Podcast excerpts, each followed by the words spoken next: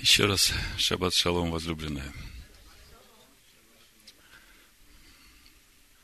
Мудрецы говорят, что жизнь еврея, а я скажу жизнь верующего, идущего путем Господним, она как бы очень точно укладывается в эти духовные отрезки времени, которые определяются недельными главами, которые мы читаем в течение года.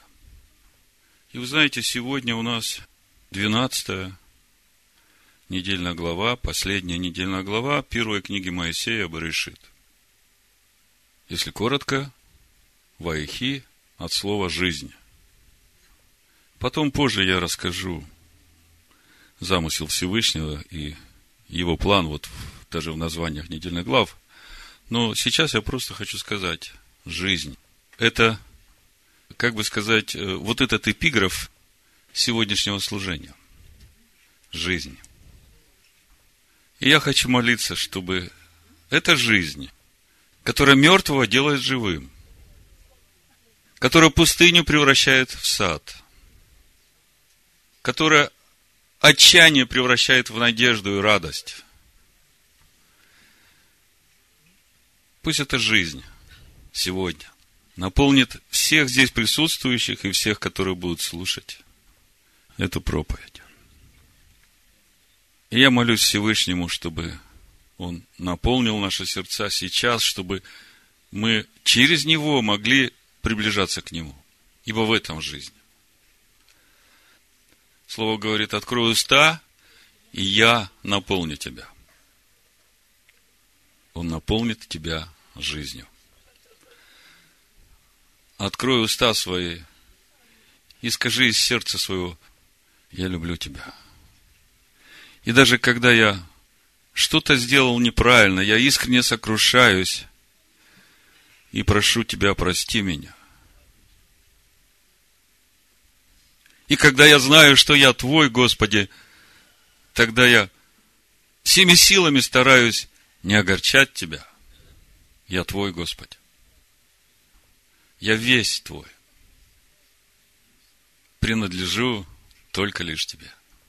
В имени Амашеха Ишуа. Амин. Мы продолжаем познавать славу Божию в лице Амашеха Ишуа. И у нас сегодня последняя, двенадцатая недельная глава книги Барышит Вайхи. Я уже не один раз говорил вам о том, что Тора – это не просто описание жизни, истории еврейского народа. И это не только заповеди, которые Бог дал своему народу. Тора – это пророческая книга. Тора – это замысел Всевышнего. Тора – это план Всевышнего. Что, как, когда, где и почему будет происходить. И все это есть в Торе. По Торе Бог устрояет этот мир, по Торе Бог исполняет тот замысел, который он усмотрел от начала. Вот что пишет э, в уроках Торы, второй том, Рэба Минах и Мендел Шнерсон если взять 12 названий недельных глав книги Берешит и прочитать их подряд, то это подобно некому ключу, который раскроет нам изложение всей истории человечества. И раскроет цель, во имя которой мы сотворены. История человечества, сведенная к 12 словам, выглядит следующим образом. Барышит – цель. Нох – спокойствие. Лех-леха – странствие. Вайра – видение. Хаей-сара – ободрение. Талдот – порождение. Вайце – хождение. Вайшлах – поручение. Вайшев – объединение. Микец – окончание – Вайгаш – союз, Вайхи – жизнь. Двенадцать недельных глав книги Барышит. Если все системы ценностей и измы, существующие в этом мире, свести к одному единственному вопросу, на который они все вместе или каждый в отдельности пытаются дать ответ, то вопрос будет таким. Существует ли мир ради себя самого, или он подчинен некой высшей цели? Так вот, Тора нам дает ответ на этот вопрос. И первая книга Моисея, книга Барышит, через все недельные главы, как раз и показывает нам эту конечную цель замысла Всевышнего – жизнь. Скажу сразу название проповеди, взято из Барышит 48 главы 20 стиха. «И благословил их в тот день, говоря, тобою будет благословлять Израиль, говоря, Бог да сотворит тебе, как Ефрему и Манасии, и поставил Ефрема выше Манасии. Значит, название проповеди «Бог да сотворит тебе, как Ефраиму и Минаше». Основываясь на этом месте Писания, в еврейском народе принято именно так благословлять сыновей. И каждый шаббат отец, благословляя своих сыновей, в этом благословении так и говорит.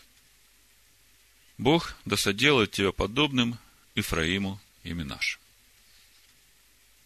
И вы знаете, когда я впервые узнал об этом благословении, и в то время я уже не один раз прочитал Писание, как-то меня, скажу честно, зная судьбу Ефраима, смутило это благословение.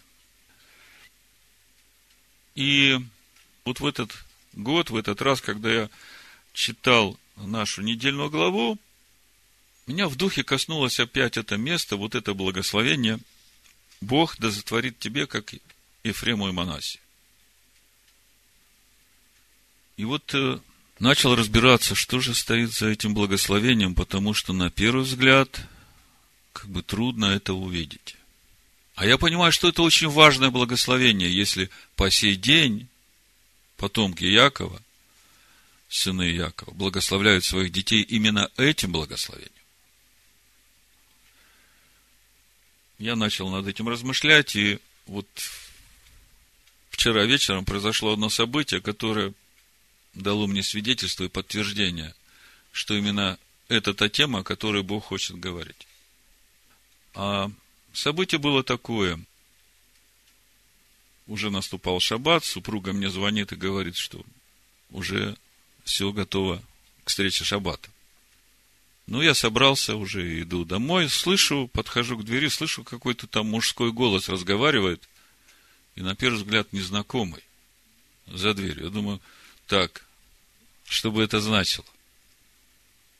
Дверь открыта, вхожу, стоит э, один брат, я имя его называть не буду, но дело в том, что много-много лет назад, когда Бог еще только сказал моей жене, что Он будет учить нас у евреев, и мы пришли э, в еврейскую мессианскую общину Иешуа, там пастором Цыпин Самуил Павлович.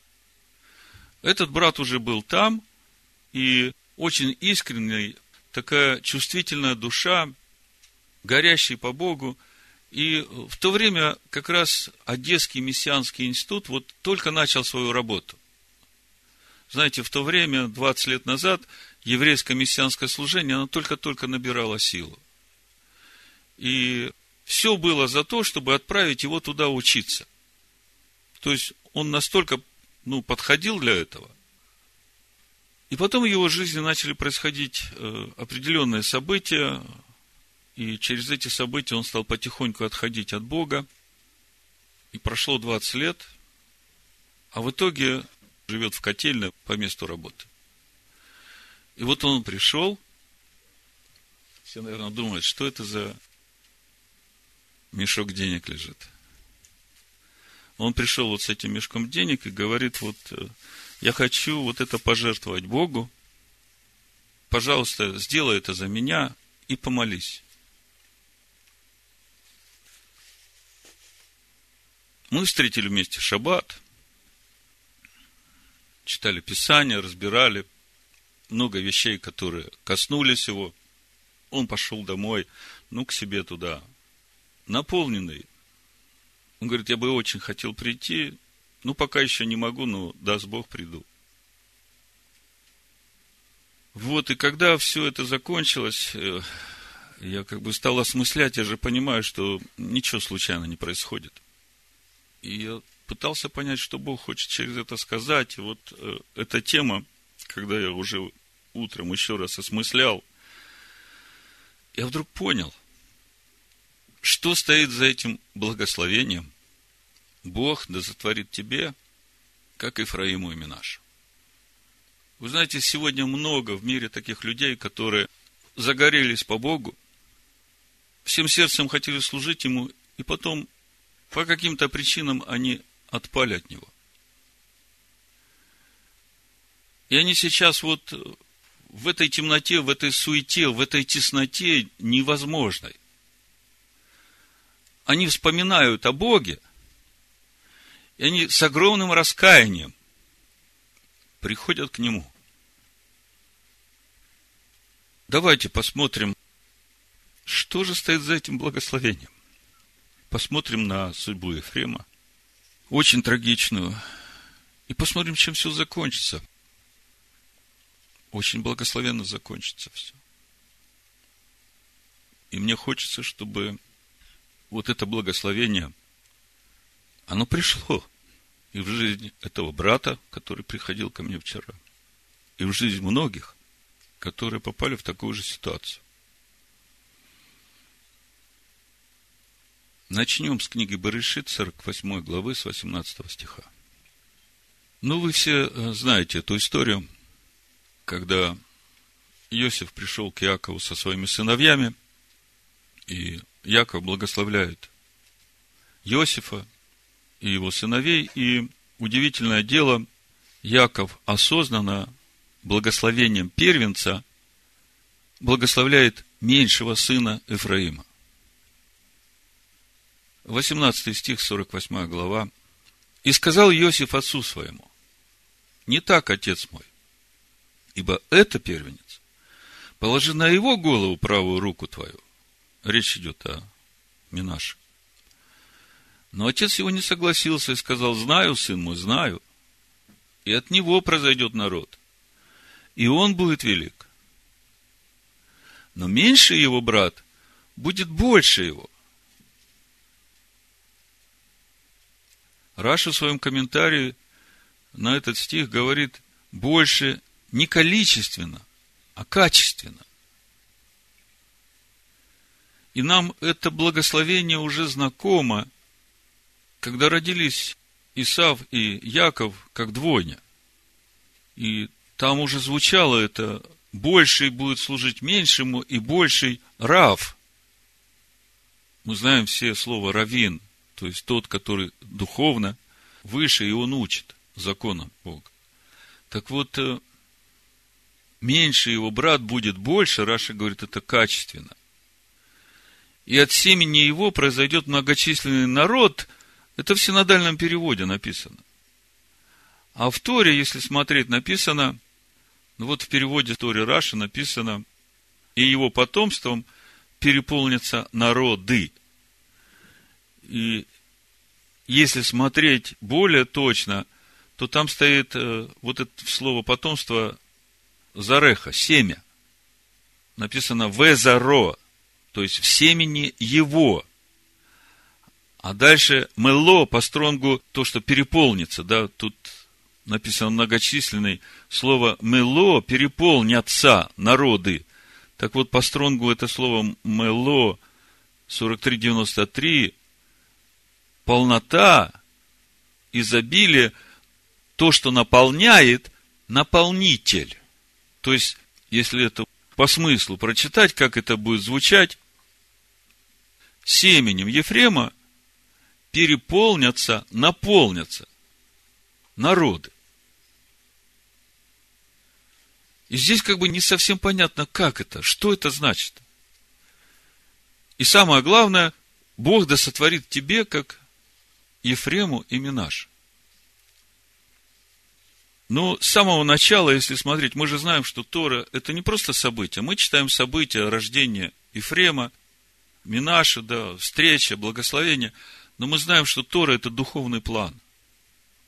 И когда мы смотрим на имя Ефраима, то Тора нам говорит уже с самого начала, когда Иосиф дает второму своему сыну имя. В 41 главе 52 стихе мы читаем, а другому нарек имя Ифраим, потому что говорил он, Бог соделал меня плодовитым в земле страдания моего.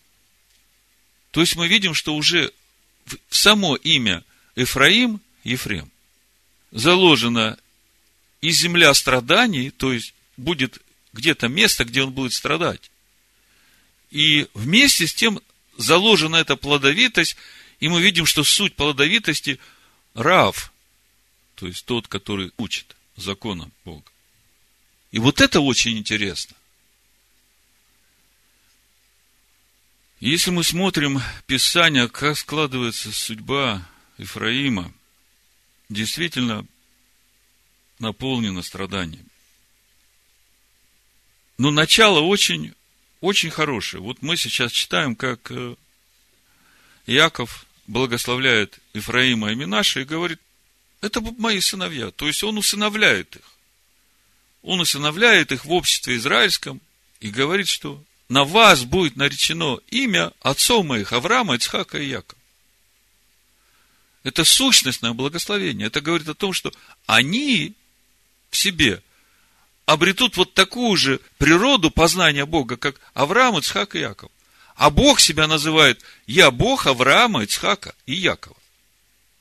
Вы знаете, когда Бог называет себя Богом Авраама, Ицхака и Якова, это говорит, что вот эти люди, которые, ну, ограничены в пространстве, времени, да, они уже не ограничены, потому что они связаны уже со Всевышним, с вечностью. Они уже вышли за пределы этого ограниченного мира. И благословение, которым Яков благословляет Ифраима и Минаши, оно подразумевает вот этот хороший конец. Бог будет жить в каждом из них. Они станут сосудами, в которых живет Всевышний. И мы как-то уже разбирали эти благословения, говоря о духовном плане Ефрема и Манаси, как прообраза того, как уверовавшие из язычников будут входить в общество израильское через веру в Иешуа Машеха и проповедь апостола Павла. Потому что, по сути, Ифраим и Минаши – это дети, которые рождаются у Иосифа, как прообраз Машеха, в Египте, от языческой жены. И это путь который Бог показывает для уверовавших из язычников, как они могут наполниться вот этой полнотой Ефрема и войти в общество израильское. Но это сказано про первых двух сыновей Иосифа. То есть, я понимаю, что это вот те уверовавшие из язычников, которые родились именно через служение апостола Павла в первом веке. Потому что они ничем не отличались от тех уверовавших иудеев, которые тоже в первом веке приняли Ишуа как своего Машеха. А дальше написано в этом благословении, Яков говорит, дети же в шестом стихе, да? Дети же твои, которые родятся от тебя после них, то есть у Иосифа родятся дети после них, они будут твои, они под именем братьев своих, то есть под именем этих двух. А имя, мы говорим, это сущностная категория. Это вот то Божье естество, которое наречется на этих двоих, которое в точности соответствует тому внутреннему естеству Авраама, Ицхака и Якова, о которых Бог говорит, я Бог Авраама, Ицхака и Якова. Так вот, э, Яков говорит, что вот дети, которые родятся у тебя после них, то есть те уверовавшие из язычников, которые будут жить в втором, третьем, четвертом, в двадцатом веке, они будут под именем братьев своих, будут именоваться в их уделе. То есть, здесь дан как бы критерий отбора. Как определить? Вот эти дети, которые родились в 15, 17, 20 веке, да, они считаются вот э, этими же детьми Иосифа, которые получат свое наследие в уделе старших этих братьев Ифраима и Минаша, или не считаются? Как определить, считаются или не считаются? По сущности, если у них будет такая же сущность, как у этих первых, то все в порядке. Добро пожаловать домой. А если не совпадает, тут проблема. А критерий дан. Под именем братьев своих будет именоваться в их уделе. То есть, это духовный план, мы его очень подробно разбирали там в предыдущих разборах этой главы. Там в проповедях это есть, это для нас не ново. Я долго на этом не хочу останавливаться. Мы сейчас говорим о судьбе Ефраима. И самое главное для нас понять, что же стоит за этим благословением. Бог да сотворит тебе, как Ефраиму и Минаш.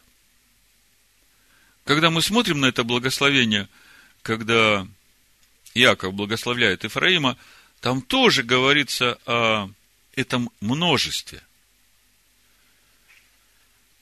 В 16 стихе, 48 глава, смотрите, «Ангел, избавляющий меня от всякого зла, да благословит отроков сих, да будет на них наречено имя мое и имя отцов моих, Авраама и Исхака, и да возрастут они во множество посреди земли, Послушайте, вот это множество, если смотреть на иврите, опять это слово рав, ларов. То есть, э, не о количестве идет речь, а о качестве. Да возрастут они в учителей Торы посреди земли. И когда мы смотрим дальше э, судьбу Ифраима, Э, народ выходит из Египта, вот следующая недельная глава мы уже начнем читать книгу Шмот, проходит 40 лет через пустыню и вводит сынов Израиля в обетованную землю Иисус Навин, Егоша бен Нун. Он как раз и есть из колена Ефрема. И именно он, когда ввел сынов Израиля в обетованную землю, заботился о том, чтобы все сыны Израиля учили Тору. Если мы посмотрим последнюю главу книги Иисуса Навина, он там предупреждает сыновей Израиля о том, что очень важно служить Богу, а не другим богам. 14 стих, 24 глава Иисуса Навина написано, «Итак, бойтесь Господа и служите Ему чистоте и искренности. Отвергните богов, которым служили отцы ваши за рекой и в Египте, и служите Господу. Если же не угодно вам служить Господу, то изберите себе ныне, кому служить. Богам ли, которым служили отцы ваши, бывшие за рекою, или богам Амареев, в земле которых живете, а я и дом мой будем служить Господу. И отвечал народ и сказал, нет, не будет того, чтобы мы оставили Господа и стали служить другим богам. То есть мы видим как бы начало у Ефраима очень хороший. Получил такие замечательные благословения. Усыновленный Яковом. Первый из великих потомков Ифраима, Егоша бен Нун, вводит сыновей Израиля в обетованную землю, учит их Торе. А потом что-то начинает происходить у Ефрема непонятное. Ну, настолько непонятное, что из колена Ефраима поднимается некто Иеравам, сын Наватов, ефремлянин из Цареды, которому Бог отдает 10 колен Израиля. если мы посмотрим, что начинает делать этот потомок Ефрема, 4 царств, 17 глава, с 20 стиха, написано, «И отвратился Господь от всех потомков Израиля, и смирил их, и отдавал их в руки грабителям, и, наконец, отверг их от лица своего, израильтяне отторглись от дома Давидова и воцарили Иеравама, сына Наватова. И отклонил Иоравам израильтян от Господа, и вовлек их в великий грех. И поступали сыны Израиля по всем грехам Иоравама, какие он делал, не отставали от них, доколе Господь не отверг Израиля от лица своего, как говорил через всех рабов своих пророков, и переселен Израиль, речь идет о десяти коленах, из земли своей в Ассирию, где он и до сего дня. Вы знаете, что Эфраим, он как э, основа вот этих десяти колен Израиля. И когда речь идет об Ифраиме, то речь идет о десяти коленах Израиля. Когда речь идет о доме Израиля, речь идет об Ифраиме. И всех коленах, которые к нему присоединились. Так что же сделал этот Иоравам? Что же сделал Ефрем? Что же сделали эти десять колен Израиля? Смотрите. Третья царств, 12 глава, с 26 стиха. И говорил Иоравам в сердце своем. Это после того, как он получил эти десять колен, и Бог сказал, что ты, если будешь ходить путями Давида, то ты будешь царствовать, и дети твои будут царствовать. И говорил Иоравам в сердце своем, царство может опять перейти к дому Давида, если народ сей будет ходить в Иерусалим для жертвоприношения в доме Господнем. То сердце народа сего обратится к государю, к своему Кравааму, царю иудейскому – и убьют они меня, и возвратятся к Равааму, царю иудейскому. То есть, в основе его поступков страх потерять власть. Желание поработить этих десять колен вот этой своей властью.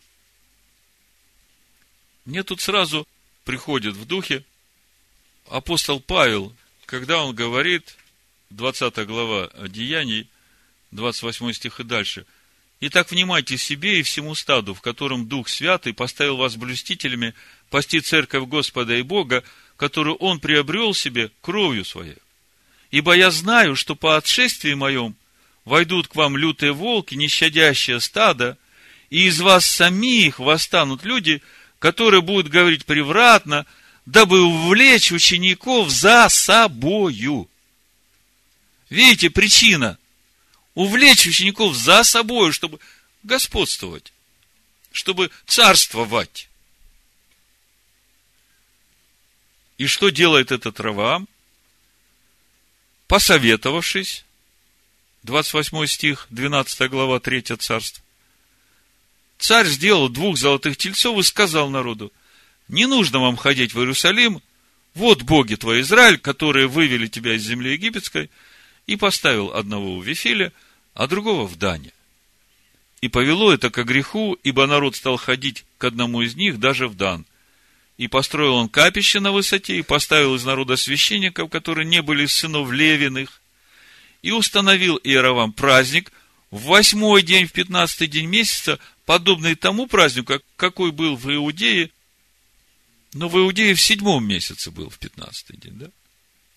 И приносил жертву на жертвеннике, тоже сделал он в Вифиле, чтобы приносить жертву тельцам, которых сделал. И поставил в Вифиле священника высот, который устроил и принес жертвы на жертвеннике, которые он сделал в Вифиле. И эти священники не были из сынов Леви. Это произвольные были люди. Я просто вам хочу показать эту духовную аналогию, как это отступление пришло в народ Божий вот уже в истории общины Машеха Ишу. Если мы смотрим дальше, что происходит в земле Израиля, э, у пророка Исаия в 7 главе с 5 стиха. Сирия, Ефрем и сын Рималиин умышляют против тебя зло, говоря, пойдем на Иудею и возмутим ее, и овладеем ею, и поставим в ней царем сына Тавиилова. То есть, э, вместе с сириянами Ефрем уже замышляет идти воевать на Иудею. Но Господь Бог так говорит, это не состоится и не сбудется, ибо глава Сирии Дамаск, глава Дамаска Рецин, а через 65 лет Ефрем перестанет быть народом. А мы сегодня говорим, Бог да сотворит тебе, как Ифраиму и Минаша. Смотрим дальше, Исайя 9 глава, суд над Ефремом все еще продолжается. Восьмой стих. Слово посылает Господь на Якова, оно исходит на Израиля, чтобы знал весь народ, Ефрем и жители Самарии, которые с гордостью и надменным сердцем говорят, кирпичи пали, построим из тесаного камня. Сикеморы вырублены, заменим их кедрами. И воздвигнет Господь против него врагов Рецина, и неприятель его воржит, сириян с востока, филистимлян с запада, и будут они пожирать Израиля полным ртом. При всем этом не отвратится гнев его, и рука его еще простерта, но народ не обращается к бьющему его, и к Господу Саваофу не прибегает. И отсечет Господь у Израиля голову и хвост, пальму и трость в один день. Старец и знатная это голова, а пророк лжеучитель есть хвост и вожди всего народа введут его в заблуждение, и водимые ими погибнут. Поэтому о юношах его не порадуется Господь, 17 стих. И сирот его, и вдов его не помилуют, ибо все они лицемеры и злодеи, и уста всех говорят нечестиво. При всем этом не отвратится гнев его, и рука еще его простерта. Ибо беззаконие, как огонь, разгорелось, пожирает терновник и колючий кустарник – и пылает в чащах леса, и поднимаются столбы дыма, ярость Господа Саваоф опалит землю, и народ сделается как бы пищей огня, не пощадит человек брата своего, и будут резать по правую сторону, и останутся голодные, и будут есть по левую, и не будут сыты. Каждый будет пожирать плоть мышцы своей. Манасия, Ефрема, два брата. Минаши будет пожирать Ефрема, Ефрем будет пожирать Манасию, оба вместе Егуду, и при всем при этом не отвратится гнев его, и рука его еще простерта. То есть, когда вот это начинаешь смотреть, думаешь, Господи помилуй. Если смотрим дальше, пророк Осия, 7 глава, 8 стих, мы только что читали, что за все вот эти грехи Иеровама Бог выселяет десять колен Израиля в ассирийские земли, и они там до сего дня написано. В Оси 7 главе 8 стихе читаем, Ифраим смешался с народами, Ифраим стал как неповороченный хлеб. И при всем при этом, 59-й Псалом, 9 стих, мой Галат, мой Манасия, Ефрем крепость главы моей, Игуда скипетр мой. Как это понимать? Читаем дальше. Иеремия, 31 глава. Здесь уже хорошее о Ефреме идет. Вот то, что я дальше буду читать. Смотрите. 31 глава Иеремия, второй стих. Так говорит Господь. Народ, уцелевший от меча, нашел милость в пустыне иду успокоить Израиля. Издали явился мне Господь и сказал, любовью вечной я возлюбил тебя, и потому простер к тебе благоволение, я снова устрою тебя, и ты будешь устроена, Дева Израилева. Снова будешь украшаться тимпанами твоими, выходить в хороводе веселящихся, снова разведешь виноградники на горах Самарии, виноградари, которые будут разводить их, сами будут и пользоваться ими – Ибо будет день, когда стражи на горе Ефремовой провозгласят, вставайте и взойдем на Сион Господу, Богу нашему. Ибо так, говорит Господь, радостно пойте об Иакове, восклицайте пред главою народов, провозглашайте, славьте и говорите, спаси, Господи, народ твой, остаток Израиля. Смотрите, очень интересно стражи на горе Ефремовой говорят, все, хватит лежать, пора вставать. Пора вставать, идти на Сион Господу Богу нашему. И скажите мне, кому обращается Господь, говорит, радостно пойте об Иакове, восклицайте пред главою народов, провозглашайте, славьте и говорите, спаси Господи народ твой, остаток Израиля. Но это точно не к Якову, да? А мы знаем, что Ефрем смешался с народами, стал как неповороченный хлеб, а в благословении мы читаем, что народы благословятся полнотой Ефрема, семенем Ефрема. Вы чувствуете, что тут уже начинает что-то происходить? Читаем дальше. Вот я приведу их из страны северной и соберу их с краев земли, слепой и хромой, беременная родильница вместе с ними, великий сон возвратится сюда, они пошли со слезами, а я поведу их с утешением, поведу их близ потоков. Вот дорогой ровную, на которой не споткнутся, ибо я отец Израилю, послушайте, а Ефрем первенец мой. Помните, в нашей главе Яков благословляет Рувима и говорит, ты первенец, начаток силы моей. Но ты не будешь первенствовать, потому что ты бушевал, как вода. А Бог говорит про Ефрема, ты первенец мой. Это начаток силы Божией. Вы представляете, какой в нем потенциал? Дальше говорится, 10 стих, слушайте слово Господне, народы. Возвестите островам отдаленным и скажите, кто рассеял Израиля, тот и соберет его, и будет охранять его, как пастырь стада свое, ибо искупит Господь Якова, и избавит его от руки того, кто был сильнее его. И придут они и будут торжествовать на высотах Сиона, и стекутся к благостыне Господа, к пшенице, вину и елею, к агнцам и валам, и душа их будет, как напоенный водой сад, и они не будут уже более томиться. 18 стих, слушайте. Слышу Ефрема, плачущего. Ты наказал меня, и я наказан, как телец неукротимый. Обрати меня, и обращусь, ибо ты, Господь, Бог мой. Помните, с чего мы начали? С этого брата, который пришел ко мне – с этими денежками с копилочки, тут по одному сантиму собрано. Это все, что у него осталось. Это как вдова бедная, помните, принесла две лепты, да? И Иешуа говорит, она принесла больше, чем многие, которые приносили много. У него ничего не осталось. Живет в котельной. Слышу Ефрема плачущего. Ты наказал меня, я наказан как телец неукротимый. Обрати меня и обращусь, ибо ты, Господь Бог мой. Когда я был обращен, я каялся, и когда был вразумлен, бил себя по бедрам.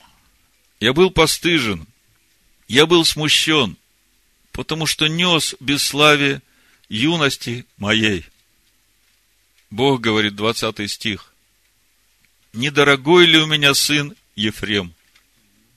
Нелюбимое ли дитя? Ибо как только заговорю о нем, всегда с любовью вспоминаю о нем. Внутренность моя возмущается за него.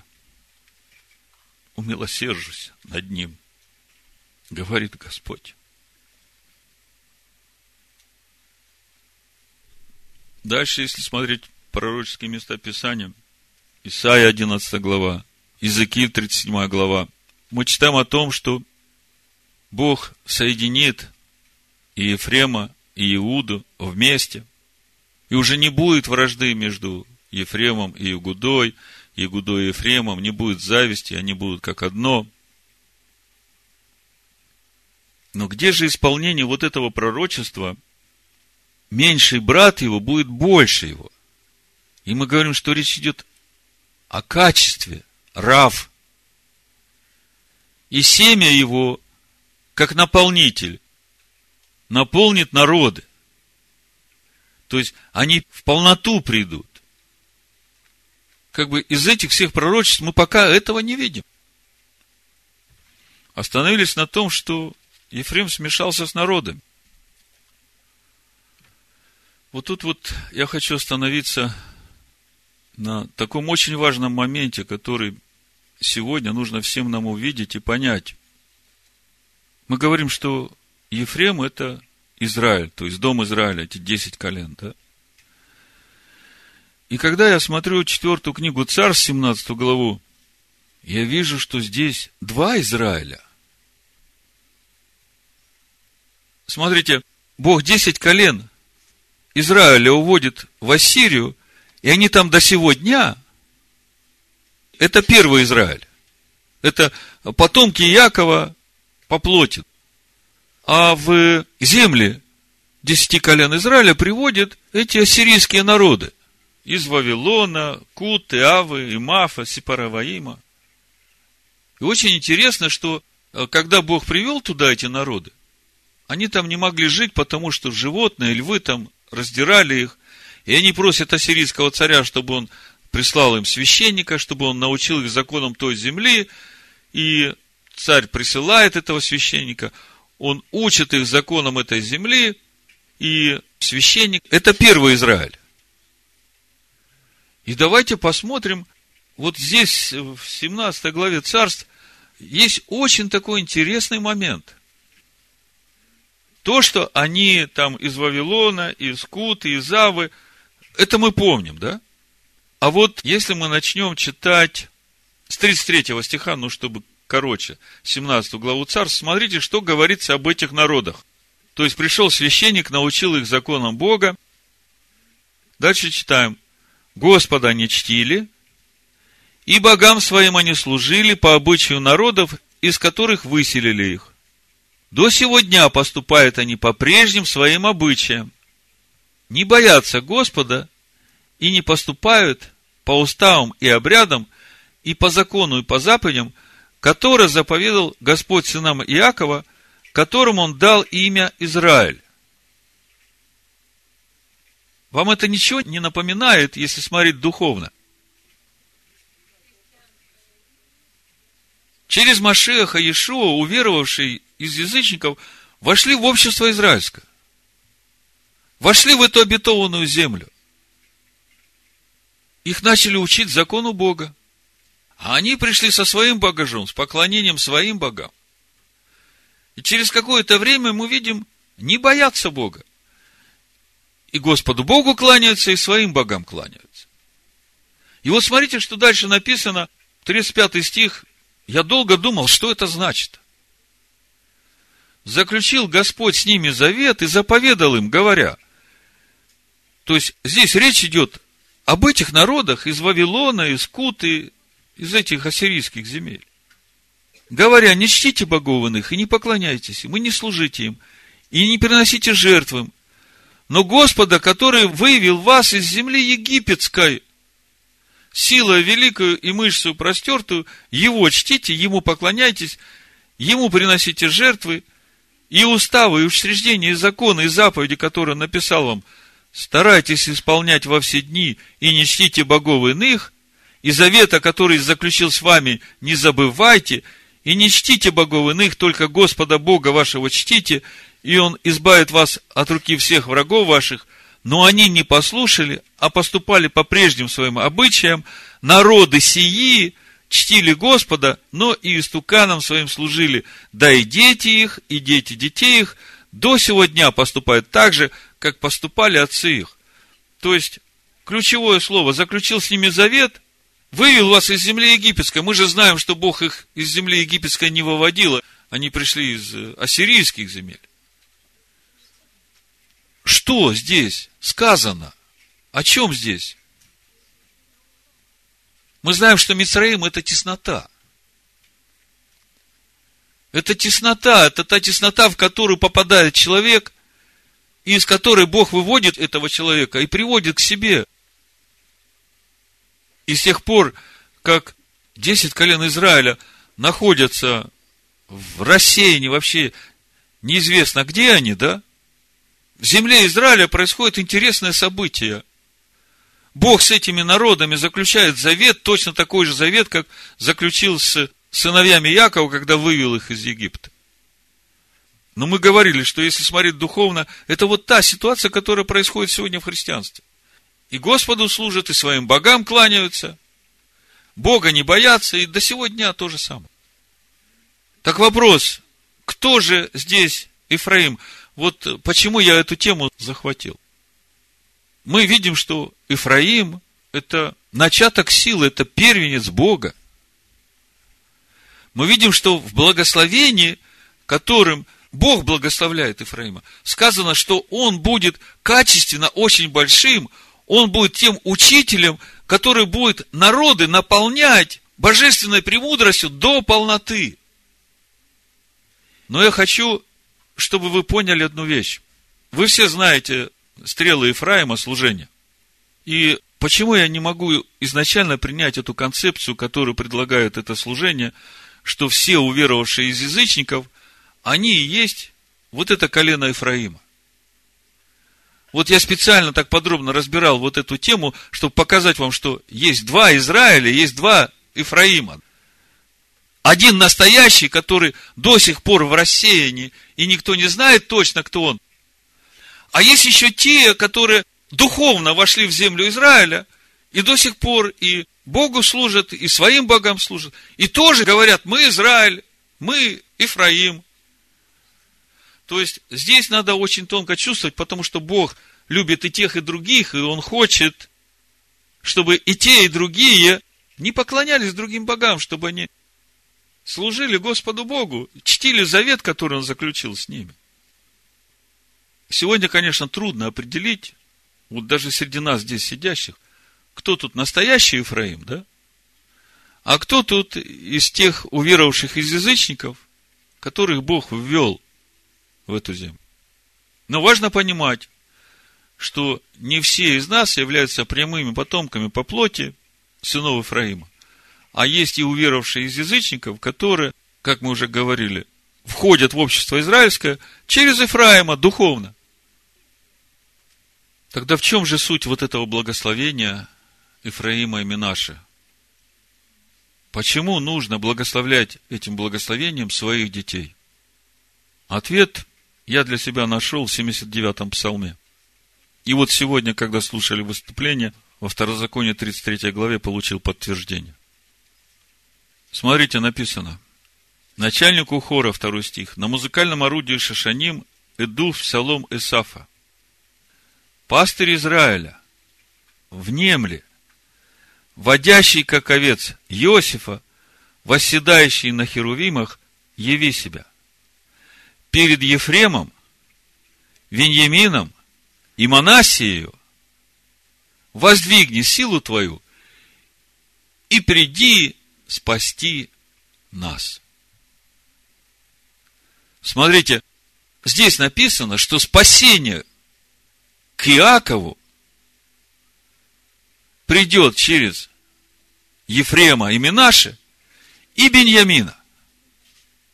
Ну, кто такой Беньямин, мы уже говорили. А сегодня мы говорим, кто же такой Ефраим и Минаши, поскольку до сегодняшнего дня мы видим, что он в земле страдания смешался с народами. И вместе с тем мы видим, что именно через него придет полнота не только к народам, но и спасение всего Якова.